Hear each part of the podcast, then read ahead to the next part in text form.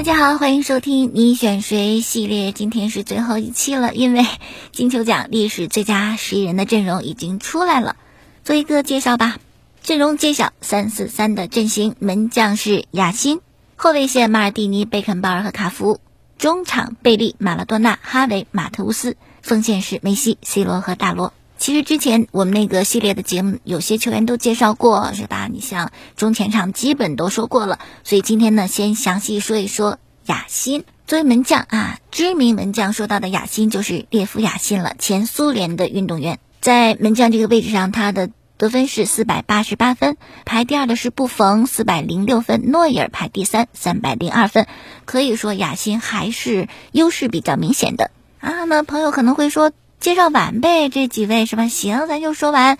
第四，卡西；第五，佐夫；第六，老舒梅切尔；第七位，马耶尔；第八，班克斯；第九，恩科诺；第十是范德萨。有些熟悉，有些不熟悉，对吧？嗯，说说卡辛吧，称之为二十世纪的最佳门将，整个世纪人家最好，所以入选到这个金球历史十一人完全是没有问题的。他的绰号八爪鱼，还有叫黑蜘蛛。哎，你想八爪鱼？你说腿也好啊，爪也好，八个那门不就挡得严严实实的？这门就守一个风雨不透，这绰号就证明雅欣很棒。那具体怎么个棒法呢？说实在的，我还真说不出来，因为咱都没看过吧，基本没看过雅欣踢球守门，只是看到过往对他的赞誉啊，应该在那个时代很棒。所以有些球迷不服气，说什么雅欣呐，这些上古球员就是互吹吹出来的，根本就不行。哎，那你这话也想当然是吧？你怎么知道就互吹吹出来的？你也没看过人踢球啊？如果不行，怎么可能有一身的赞美？好吧，来聊一聊雅欣金球奖历史十一人的评选，他的得票率是百分之二十二。而且呢，我们之前做节目就跟薛松也说，这是一个毫无悬念的位置，就肯定是雅欣的。而且雅欣也是唯一能够获得金球奖的守门员。大家都说他给门将这个位置定义了新的标杆儿。甚至还有人说，在雅欣之前，那些门将都不会扑救。但我觉得这个有点过了，是吧？你是守门员，你戴上手套，没练过的也懂扑救呀。这个只能说可能技术方面的革新和提高。而且雅欣还有一特长，就特别擅长扑点球，一共扑出了九十八个，并且连续参加了一九五八年、一九六二年、一九六六年三届世界杯。他的守门技术和理论可以说对足球这项运动有很大的影响。为了表彰他在九四年的时候，国际足联决定设立亚新奖，就是那个四年一度的世界杯上表现最好的门将啊，就获得这个奖项亚新奖。不过后来二零一零年南非世界杯的时候，这个奖项又改为了金手套奖。然后法国足球他们那个年度最佳门将，后来奖项也命名为亚新奖，是一九年开始吧？一九年开始哈，阿里松是首位亚新奖的得主。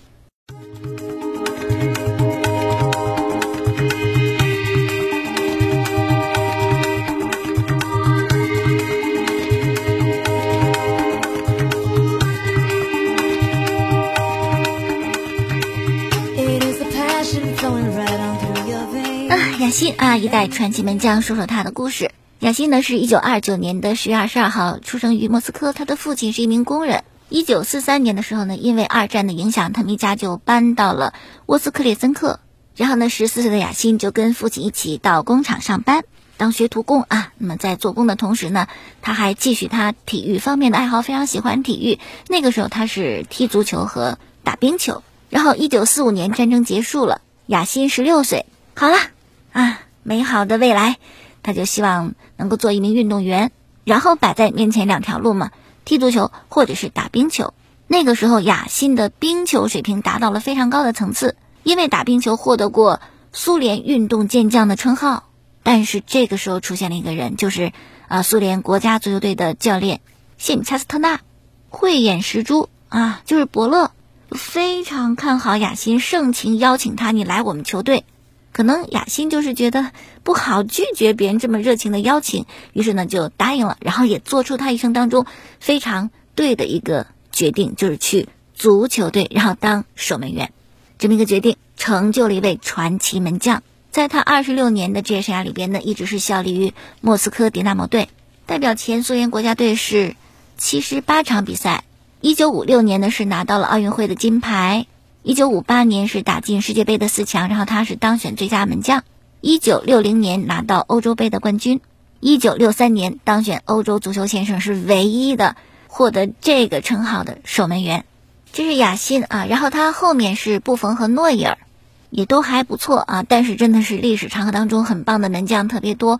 我估计有皇马球迷会说圣卡西也很好，那巴萨球迷会说我觉得巴尔德斯还挺好呢。虽然跟他同年代有圣卡西，巴尔德斯也能够入选到西班牙的国家队，但总是替补。有卡西在，他就没有首发的机会，但他在巴萨真的表现得非常好。然后你像托尔多，意大利的门将，意大利出门将啊，帕格里乌卡，这都是挺好的。那怎么来给他们做些比较呢？不妨咱们就说一说，在雅辛身后的三位比较强的布冯、卡西和诺伊尔。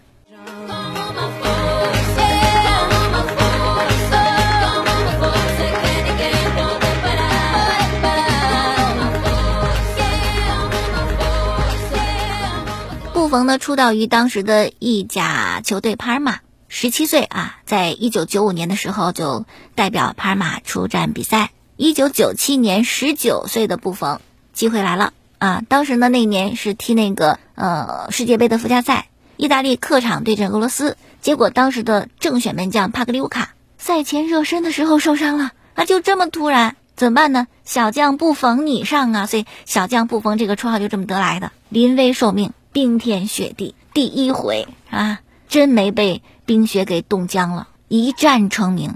小小年纪帮着意大利队进军到九八世界杯，从此呢，九八年、零二年、零六年、一零年、一四年五届世界杯，在二零零一年的时候呢，当时创纪录啊，门将的身价纪录四千九百万，加盟开始他的尤文生涯，就特别稳定，一直持续很好的状态。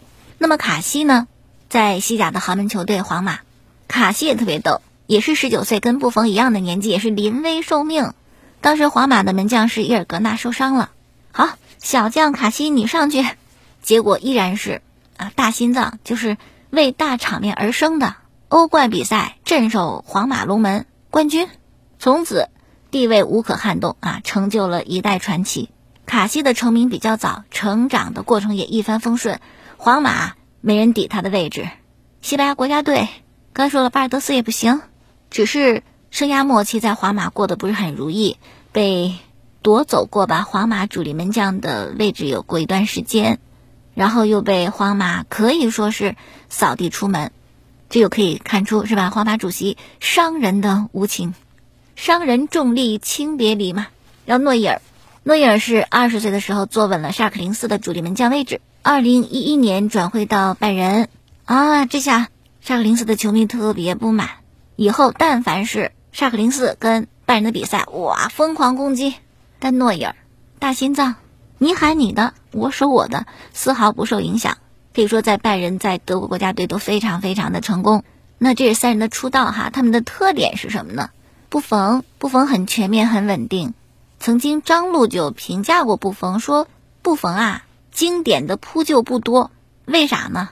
因为布冯就不会让危险来到自己身边，特别出色的预判，判断好了，站好位置了，你说还有啥危险呢？是吧？根本不可能出现或者很少出现那种极限的扑救。那么张路呢是门将出身嘛，相信他这个应该看得很准啊，应该很专业的一个点评。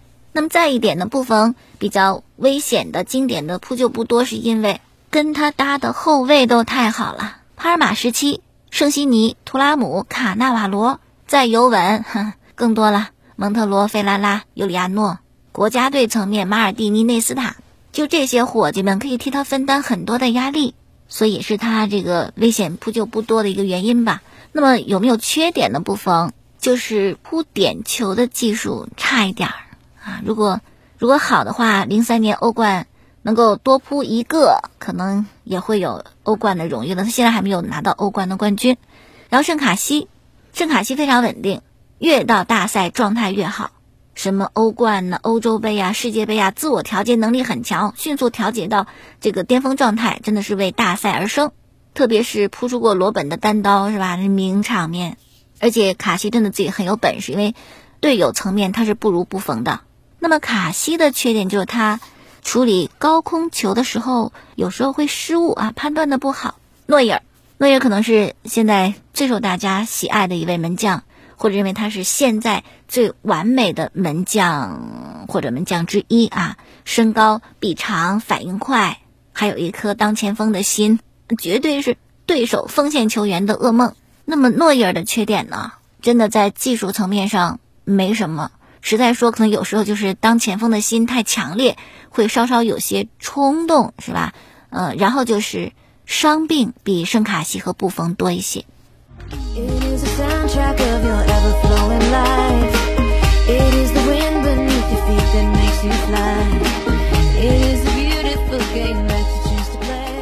好，继续来说这样一个三四三的阵容：贾辛、马尔蒂尼、贝肯鲍尔、卡福。贝利、马拉多纳、哈维、马特乌斯、梅西、C 罗和大罗。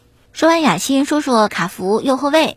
卡福也是在意甲踢球很长时间，踢了应该十年的时间吧。在意甲通过磨练，成为了世界最佳的右后卫。在罗马、在 AC 米兰，他都留下了他的足迹啊，也给球队留下很深的他的这个烙印。也是一九九四和二零零二两届世界杯的冠军得主，特别零二年是队长身份捧起的这个冠军奖杯——大力神杯。你想，巴西人才济济，卡福是队长，可见他真的是有自己特别强的地方。有这么一种说法，说卡福在右后卫的位置达到了后人难以逾越的高度，防守坚如磐石，助攻又如边锋一般的犀利。从圣保罗出道，再到意甲，他所到之处。旁人纷纷避开，就是卡福最强。特别是你要提到那个进攻型的边后卫，不说卡福，那就是你根本不懂球吧？那么他在米兰还拿到过欧冠的冠军，其整个生涯也算非常的圆满。好，中后卫呢给的是贝肯鲍尔。哎呀，中后卫一个名额，三四三阵型嘛，那竞争的特别激烈。除了足球皇帝贝肯鲍尔，还有谁呢？德塞利、拉莫斯、卡纳瓦罗、巴雷西、科曼、帕萨雷拉、萨穆尔。最终没有办法，贝肯鲍尔脱颖而出，太传奇了！就这个荣誉和这种声望，然后那个气场，是吧？别人可能比不了。在他的生涯当中呢，是一九七二和一九七六年两次拿到金球奖，这次评选是得到超过百分之三十三的得票，这个得票率不得了了。左后卫，一生忠诚于 AC 米兰的马尔蒂尼，把家族荣誉推到巅峰的一位。马尔蒂尼式的这种传奇，以后的世界足坛，我觉得越来越难演绎了。一生一队，几十年时间，从十七岁到四十一岁，而且不但一支球队从始至终，还获得过无数的荣誉，五次捧起欧冠奖杯，一度保持意大利国家队的出场记录，还有现象级的发挥以及巨大的影响力，所以是实至名归吧，最佳左后卫。那么防守型中场哈维马特乌斯，记得当时我跟薛松我们俩就争论啊，他肯定喜欢马特乌斯吗？我呢就是看好哈维，哎，结果我们俩眼光都还行是吧？这两位都入选了，也是不容易，一共二十名球员竞争这个最佳的防守型中场，然后这两位最终杀出重围，而且不分伯仲，因为马特乌斯是获得众多评委的青睐，但哈维是拿到最多的选票。接下来，攻击型中场贝里、马拉多纳，一位是前不久刚刚离世，很遗憾；还有一位现在也真的是古稀之年吧。这两位应该算是传奇当中的传奇。就那次我们讲过的，你对足球一无所知啊，你都听过贝里和马拉多纳，就是火出圈嘛，火出圈那种。其实攻击型的中场也是二十位候选人的，候选的球员也是男子天团。比那个攻击型中场更是如雷贯耳的大名鼎鼎，有谁啊？普拉蒂尼、齐达内、苏格拉底、查尔顿、托蒂、迪斯蒂法诺，哪个不行？你说？但是谁让贝利和马拉多纳人家除了自己的姓名之外，还有另外一个名称叫球王，是吧？所以只能是这两位了。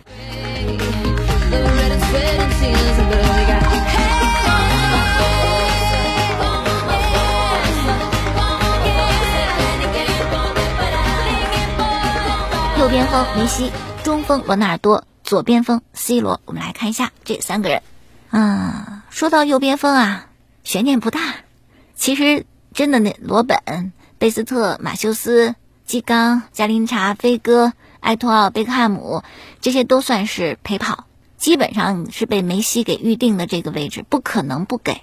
我们不说他今年状态下滑，就单说梅西所创造的各种记录，前无古人，后有没有来者不好说，必定得有他的一个位置啊！六次的金球先生，出神入化的球技，好，所以只能是他。中锋大罗，哎，据说呀，就这个三四三的阵容，就这个中锋，就这个位置啊，是举办方法国足球内部。争论最为激烈的位置，十名候选人难以取舍啊！除了大罗还有谁？博格坎普、克鲁伊夫、达格利什、尤西比奥、科奇士、盖德穆勒、罗马里奥、范巴斯滕、乔治维阿。那肯定的呀！你像巴斯滕，特别克鲁伊夫，一定是有很多的拥趸。但最终呢，也是大罗笑到了最后。大罗算是巴西队历史上最佳射手，拿到过九四年和零二年的世界杯的冠军。九七年和二零零二年拿到过金球奖，效力球队还挺多的，特鲁塞罗和克林蒂安，这是出道和挂靴的两个队。然后埃因霍温，还有巴塞罗那、皇马、国际米兰、AC 米兰，足迹趟过这么多的强队，所到之处都是核心。绰号外星人，可以想见啊，球技非常的棒。左边锋的就是 C 罗了，那这个位置跟梅西类似，就是给 C 罗预定的呗。其他的像吉格斯、罗纳尔迪尼奥，还有斯托奇科夫、布洛辛、鲁梅尼、格里瓦尔多、亨利，这些竞争对手都不算对手。毕竟 C 罗也是五次加冕金球的金球先生，现在在尤文状态依然很好，所以这个也是不用商量的，是吧？给 C 罗的位置。然后除了这个最佳阵容一队啊，还有二队和三队，可能也觉得人太富裕了，只一个阵容啊，有点可惜哈。最佳阵容二队，我们听听看。门将是布冯，后卫罗伯特·卡洛斯、巴雷西、卡洛斯·尔贝托，这是一九四四年出生的一位巴西运动员，他的主要成就是拿到过一九七零年的世界杯。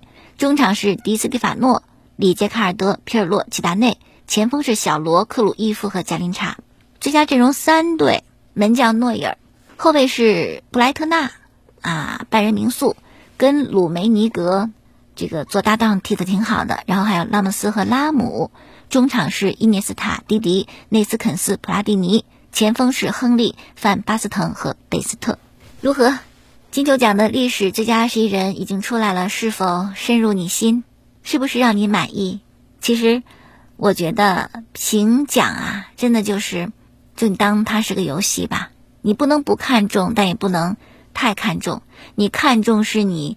参与的过程吧，你不看重的是这个结果，因为你不可能取悦这个世界上的所有人，你也不可能让任何人都喜欢你。强如梅西，有很多不喜欢他的；强如 C 罗，有很多不喜欢他的。所以，更好的是我们只跟自己比较吧，不要跟别人比。只要你今天超过了昨天的你，你就是最棒的。好了，节目到这儿，感谢收听。嗯，可以在蜻蜓、荔枝和喜马拉雅上搜索“唐瑶说体育”，关注往期的节目。明天我们再见。